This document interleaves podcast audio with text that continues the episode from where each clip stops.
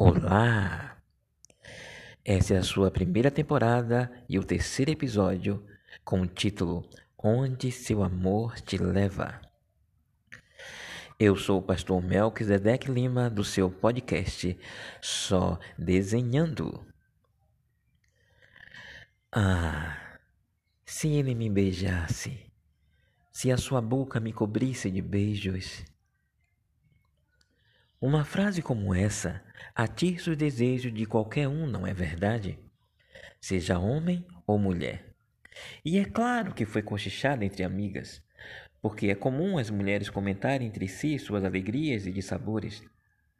Essa frase, porém, não foi extraída de um best-seller e nem gravada por nenhum detetive particular no encalço de uma esposa traidora. Não, não, não, não, não. Ela pode ser encontrada no livro de Cantares, capítulo 1, versículo 1, na Bíblia Sagrada. Escrita pelo homem mais sábio da terra, em homenagem a uma mulher a quem amou profundamente apesar das mil mulheres que chegou a possuir. Sulamita, seu único amor entre mil. Mas a conversa não para aí. Sulamita continua dizendo extasiada depois de uma noite cheia de prazer às donzelas da corte de Salomão. Sim, as suas carícias são mais agradáveis que o vinho. Não é à toa que as jovens o amam.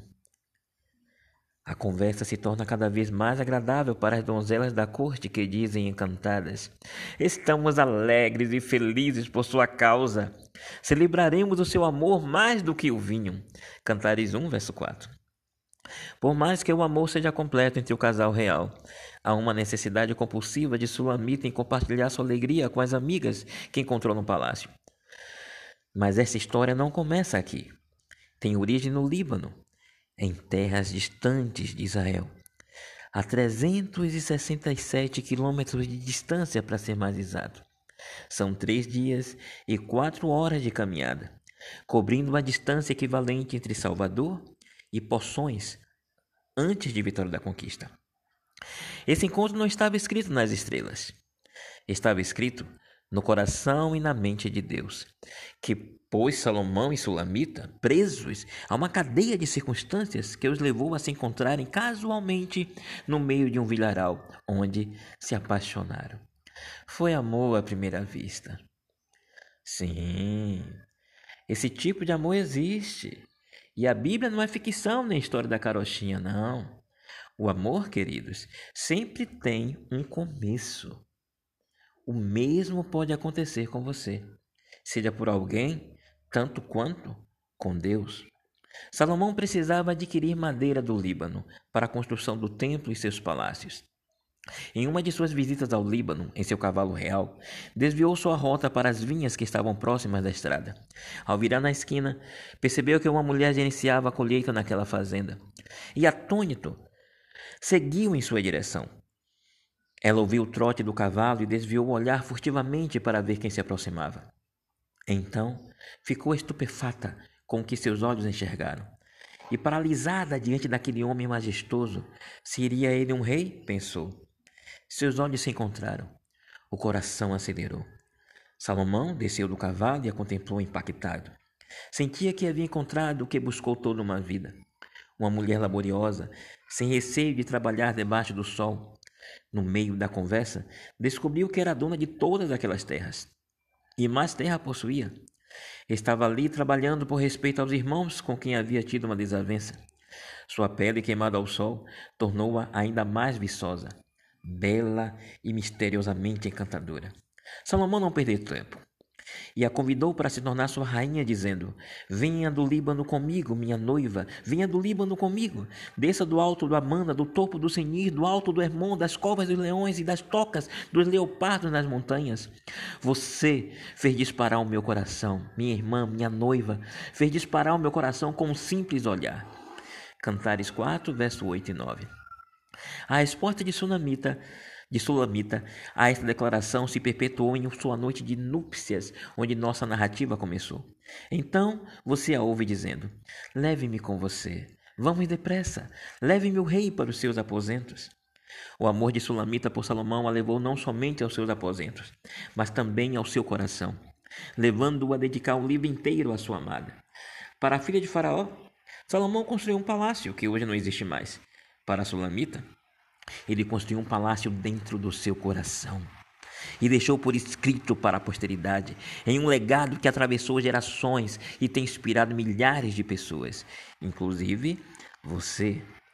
Já não é fácil para nenhuma mulher conquistar o coração de um homem, que dirás tendo como rivais 999 mulheres entre rainhas e concubinas. O poder de sedução de Sulamita, porém, suplantou de todas as outras pelo seu jeito de encarar a vida. Enquanto as dondocas ficavam se embelezando nos palácios, ela era senhora do seu nariz, empresária de mão cheia, administrando os negócios da família. Uma visão dessas encanta qualquer homem perspicaz. E Salomão não deixou passar sua oportunidade quando a viu, e nem ela. O amor. Ah, o amor. Mexe com a gente desde a ponta do pé ao alto do último fio de cabelo. E o que se pode fazer diante disso, se não vivê-lo calorosamente? Mas a história de Salomão e Sulamita não foi escrita como um simples romance de verão. Com certeza não. Há uma profecia antiga por trás de todo o seu enredo. Após sua noite de núpcias, as suas amigas que moravam com ela no palácio lhe batiam à porta querendo saber das novidades. Agora, imagine você, depois de uma noite de prazer com o homem de sua vida, ser interrompida com várias garotas batendo a porta de seus aposentos reais, ninguém merece. Mas Sulamita as tratou de tal maneira que elas ficaram enternecidas, desejosas de também conquistar um amor semelhante ao seu, com base em seus conselhos. Essa não seria a última vez que as veria batendo em sua porta. Neste ponto da história, a narrativa passa a mostrar uma profecia embutida nos três conselhos dados por Sulamita às suas amigas, separando cantares em três das cinco sessões que é dividido o seu conteúdo.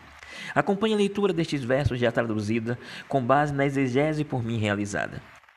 Prometam, ó mulheres de Jerusalém, pelas gazelas e costas selvagens, que não despertarão amor até que ele seja digno de você. Cantares 2, verso 7. Conjuro-vos, ó filhas de Jerusalém, pelas gazelas e costas do campo, que não despertem o meu amor até que ele esteja digno. Cantares 3, verso 5. Mulheres de Jerusalém, eu as faço jurar. Para que despertar e incomodar o amor? Ele já se tornou digno. Cantares 8, verso 4. Salomão, quando escreveu o roteiro dessa narrativa, inseriu alguns detalhes na formação das duas primeiras sentenças diferentes da última, onde gramaticalmente falando nos capítulos 2, 7 e 3, 5, ele faz uma conjuração para as amigas de Sulamita por meio de uma negativa, comparando-as com as gazelas e costas do campo. Mas no último verso, não há uma afirmação negativa, há uma afirmação interrogativa o que demonstra que o amado descrito nos versos não se referia somente a Salomão e nem apenas ao pretendente que as garotas tanto desejavam encontrar para poder se casar, assim como Sulamita, e, e serem felizes como ela. O amado destes três versos era o Cristo, a quem Salomão representava em todo o livro. Foi Jesus quem encontrou sua igreja no Líbano, que é este mundo cheio de perigos, animais ferozes e quis desposar. Foi Jesus quem trouxe Sulamita do Líbano. Sulamita representa a igreja de Deus neste mundo, com a qual ele quer se casar e retirar dos perigos deste planeta e do meio desta pandemia em que estamos.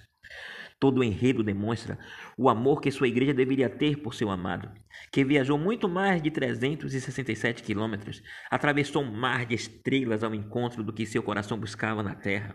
O amor no coração humano, depois da perda terrível de terça parte dos anjos. A terra foi um recomeço para Deus depois do vazio que Lúcifer lhe causou no céu. Mas ele não estava pronto para salvá-los no Éden. Ele precisava se tornar digno do seu amor. Precisava provar para todo o universo e os anjos e para si mesmo que era possível amar e ser amado sem deixar de ser fiel à própria consciência, que consistia de um caráter desenvolvido nas leis que regem a ética e moral de Deus. Então, Cristo desceu à terra e aqui viveu no período de 33 anos e meio. Os capítulos 2:7 e 3:5 retratam este período em que esteve no céu e depois na terra.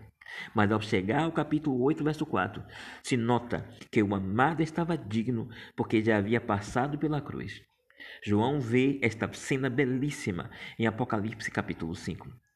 Em uma visão retroativa do que já havia acontecido anos antes, no dia em que ele e os apóstolos receberam em forma de língua de fogo o poder do Espírito Santo, descrito em Atos 2.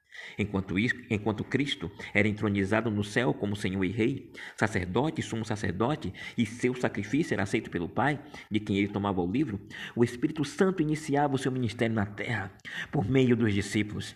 Imagine esta cena descrita por João. Então vi na mão direita daquele que está sentado no trono um livro em forma de rolo escrito de ambos os lados e selado com sete selos. Vi um anjo poderoso proclamando em alta voz: Quem é digno de romper os selos e de abrir o livro?